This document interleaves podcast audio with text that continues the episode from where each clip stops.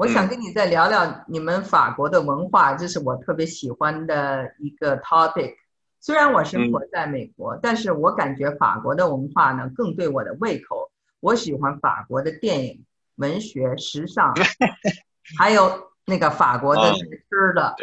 嗯，都胜胜过美国的文化。而且我特别欣赏法国女人，就是我我年轻的时候看了很多法国女人写的东西，比如说。呃，Margaret Duras，还有这个 George Sand，还有西蒙波伏娃等等啊，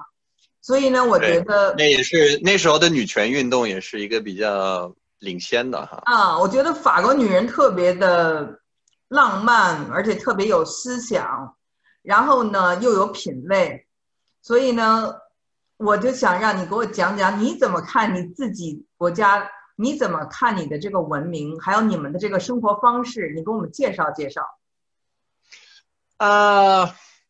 旁观者清，当局者迷吧。反正我，我作为，但是很有意思，因为我在我离开法国，差不多我在中国社会生活了二十年。今年疫情，我也是迫不得已。就平常，可能我我我我比早几年多一些时间在法国，但是今年完完全全是回不去，所以就能在法国充分的体验法国文化、法国社会。呃，比我小时候也有一些变化。嗯，我我记得法国是我。学生生活的法国，但是我回来的法国是，我作为一个成人要去面对很多责任和要去面对很多残酷事实的一个法国，所以就是也没有办法客观对比。呃，我我会享受可能重新从我父母身上学习，包括法国的文化，因为我父亲是历史学家，呃，除了他除了是这个这个。提琴手以外，他也是就是写过关于提琴，呃，琴弓子，这是比较钻的一个 一个领域，就是琴弓子发展史的书，所以他算是历史学家，他对法国的历史也很有研究。嗯，所以我我其实我这些年一直有一种啊，也不是遗憾吧，但是就是一种精神吧，就是渴望。既渴望继续学习中国文化，呃，这是这是可能是一辈子的事儿，因为我大部分的好朋友和我爱的东西，毕竟还是在，就是我成人我成人的这个，呃，我成长，成人以后成长的全过程都在中国，所以我学会怎么做人啊，我看社会的很多角度，只能是中国人的角度，我很难是法国人角度。嗯，但是呃，我我一直渴望，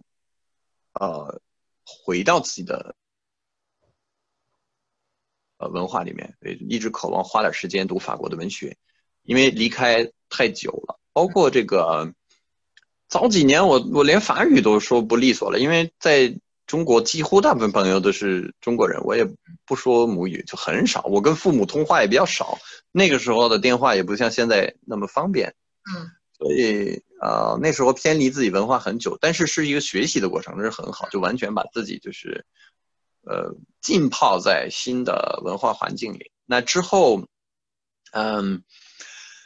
我那时候在北京，我不知道你看资料里面有没有看到，我当时在北京开了一个法餐厅，那开了一个 bistro，对我开了一个 bistro 叫诗诗亮，就是我名字，就是很有法国传统 bistro 的这个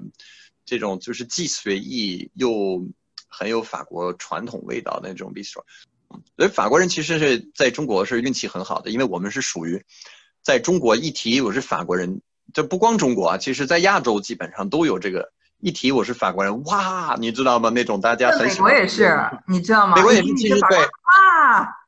人家人家说在号称我这个我没有体验过，但是有一些人说这个。男人在美国泡妞，就是操着操着这种就是法语口音的英语，还特别成功。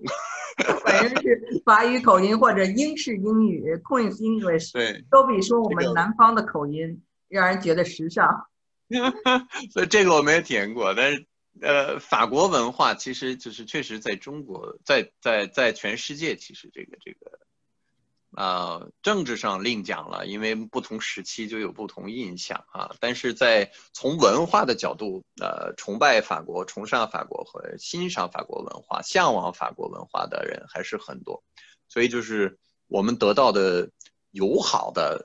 第一印象是非常多的，这是这是我们比较幸运的地方。所以文化介绍给中国的呃用一个很俗的词儿，就是中国人民嘛。因为我我经常面对，毕竟我也算是公众人物，那么经常在节目里边也也被问到很多这些，然后觉得身边的朋友，呃，一聊，我就想把这些法国我喜欢的这些东西，因为其实这个心情在这儿，我觉得中国人在海外，你肯定能体会到，就是你头几年你会你会拥抱这个新世界，但是你在外，呃，待的时间越久越。向往老家的东西，我觉得就是很多中国人会有这个情节，那我们也不例外，其实对。所以那个时候，嗯，我和有一个大哥，一个律师，他是经常他就是哎喝红酒，嗯，聊起来他说这个，他说要不然我们一起开起来，就是大家经常出去旅游一起玩。他说要不然开起来吧，我说哎，这个我也没概念，也 也没做过这些。他说：“你这个生意部分，你你我太太也是开过餐厅、开过酒吧的，所以他他有这个呃这些管理的经验，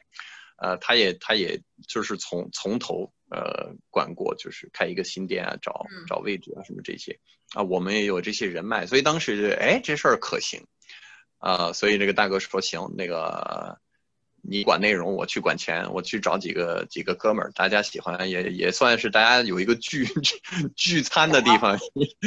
对，就是那时候就那么起来。但是我我是有那个热情的，就觉得哎，我我我他们也是去过法国，他们也向往在法国的那种，就是你知道法国和意大利都可能都给人有这个印象，就是那种。是是，我现在都想，就是老了以后能在法国南部或者意大利的那个。托斯卡纳一带生活呀，我觉得那是对，因为你知道，就是很多人对法国有一个刻板印象，尤其是没太没有去过法国人，没有真正接触过法法国文化的人，他就还法国大餐呢，好像觉得也一般。那每个月靠一部分靠补助，一部分靠拿这个最最低本低保最最低工资的人，他好像就天天能吃大餐一样，那不可能。大部分法国人民就是吃法国的传统菜。嗯啊那。物美价廉，这都是和和哪国人民都是一样的，所以就是大家就总把大餐这两个字那个什么吃的很便宜。美国是个农业呃国，农业对，但是其实道理差不多，就是到最后家常菜，不论在哪个国家，家常菜是大部分老百姓吃的。那但是呢，就是很多人。因为当你不了解一个地方，就是就算你作为中国人，可能在美国，包括我这些在法国、中国本的问题，这些人对中国怎么是这种印象？这也不思考一会儿。那我们在中国也天天被问到一样愚蠢的人，因为对于多数人来讲，他没有接触别的文化，其实他是，假如他静下来思考一会儿，他也能解，他也能想清楚。但是大部分人就是脱口而出就问了，所以这也是正常的。所以我我那时候是有这个热情，觉得 OK。啊，有一些大家的误区，或者有一些经常被问到的问题，那我们就是可以提供另一个角度，啊，然后就是介绍这种啊，简单就随意随意文化当中的那种讲究。其实这个和你像我太太是四川人，我觉得就是和四川的文化很像，因为四川的大餐在中国来讲就是八大菜系、四大菜系。它没有川菜，呃，在就排前几的不会有川菜，但是呢，在全中国最受欢迎的，可能就是川菜。对，你说是不是这么个理儿？所以就是说，四川菜的影响，这个什么什么湘菜呀，什么什么什么云南菜呀，什么这些也很受欢迎。但是川菜是在全中国老百姓。以及在海外的中国人心目中都是你像一个火锅，那重庆火锅，你你哪儿的火锅你都比不上四川的火锅、重庆的火锅那种权威性或者大家的这种一一说一想吃火锅，那第一想的肯定是那边的火锅，包括很多家常菜。我就觉得你看我我在北方生活十几十几年，当将近二十年，然后我就觉得吧，我去四川和湖南，是我发现老百姓。就是在家做个饭最讲究的地方，就是就是做个家常菜都有那么多不同的烹饪技巧，我就觉得就是有一些，比如说鲁菜，鲁菜可能在菜系当中它会比川菜排名靠前，嗯，但是我会觉得，可能就是广东，可能是能够去，不论是老百姓的饭和大餐。都是一样讲究的，你知道吗？就是在中国有这个，这这只能我这话当然也不权威啊，只能以个人的这个观察和经历。你比如说以前我们演出，我们接触大餐，我甚至就可以告诉你，我吃的最爽的是在山西。嗯，啊，山西不就一点面食吗？我让你不知道，山西人吃羊肉也吃的很多，但是山西烹饪羊肉会比内蒙讲究，会比新疆讲究，这是我个人观点，我个人的体验，但我只能是以片面的这个经历，只是说，我我我的片面也可以去，呃，反驳别人的片面，因为别人的片面就认为陕西只有面食。陕西肯定是很糙的，不就那点东西嘛？他们根本就没有。那我们是经历一个所谓的好时候，作为一个外籍人接触中国文化，真的是好时代，因为我们跟着这个各个单位去演出，呃，以上宾的这个身份跟本地的这些领导，就在小地方吃的那个讲究啊，我觉得就是简直不可思议。去这山西，还有什么淮南、淮北这些地方，哇，那吃的简直讲究到不行。所以就是中国有好多地方，其实一呢，可能去很小的地方，它也是讲究的不得了。可能还要你遇到的就是那种接待，就是不一定有一些大城市的大餐那么表面上那么讲究，但是可能烹饪上是非常非常讲究。你会发现老百姓很讲究，也。中国社会的这个这个现状和我眼里的，呃，我眼里的这个意大利、法国是很像的，就是说，你说，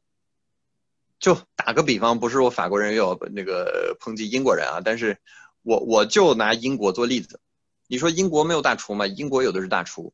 啊，星级大厨有的是，但是真正的区别在哪儿？你去英国老百姓家吃饭，毫无疑问。毫无疑问，是英国的老百姓在家做饭，没有法国人讲究，没有意大利人讲究。这个是德国人也一样，这个是不可反驳。你去一个面，你去一个面包房，你吃个甜点，这是法国面包房、意大利的那些那些那些甜点房的甜点，肯定比德国、比英国讲究。是的，普遍来说，就是这个是不可反驳。那么，同样，我觉得在中国，可能就是，但要细分哈。但是基本上，呃，四川、湖南老百普遍来说，比我在山东啊、呃东北啊、北京啊，就是老百姓家吃饭，而且我真的没少。我在北方的老百姓家吃饭，比在四川、湖南要多一些。但是我那边肯定，我老婆也是那儿的。然后湖南是因为那时候好多电视节目，然后我们也去好多也是乡下的地方也去的很多。嗯，我我我真的觉得就是有一些地区。老百姓的讲究程度是不一样的，而且在中国有一些真的是有一些很穷的地方，或者就那个时候我们去也没有太开发，但是他们特别特别讲究，就是你知道文化的那种讲究，我这是可能有一些地方是骨子里的，嗯，这这其实就是那个时候看《舌尖上的中国》，尤其第一季，为什么大家都看入迷了？就是就是，但凡是多去过中国几个地方的人，是有这种体会的。你就会发现，你看似很糙的，呃，一些，不就是怎么说呢？这话也也 也不能说错，但是我是说，就是啊，你表面上没觉得有多讲究的人吧？就是起码不是说，呃，穿个。对对对，可能就是没有太讲究外表的吧，穿的也挺随意的，然后就是也没也不怎么刮胡子，也不怎么梳头，就像我今天蓬头垢面的样子一样。呃，但但可能在有一些方面，这个和有一些艺术家、有一些画家，有些这个也有这个，就是有时候你看不出来，嗯，但你就会发现哇，人不可貌相。那，其实这个里边也没有什么矛盾，因为本身自古以来，这个一个人的外表整整的多么干净，多么，呃，或者用一个很很难听或者很很近代的词儿来说，就是人有多么装，也不代表他内心有多细心，对吧？他有多讲究，这个是完全两码事儿。但只不过是，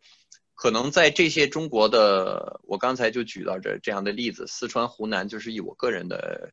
呃经历。我就觉得特别接近法国和意大利的那种状态，就真的就是家常的、传统的，而非宫廷类的大餐类的这些东西是特别讲究，哎，老百姓家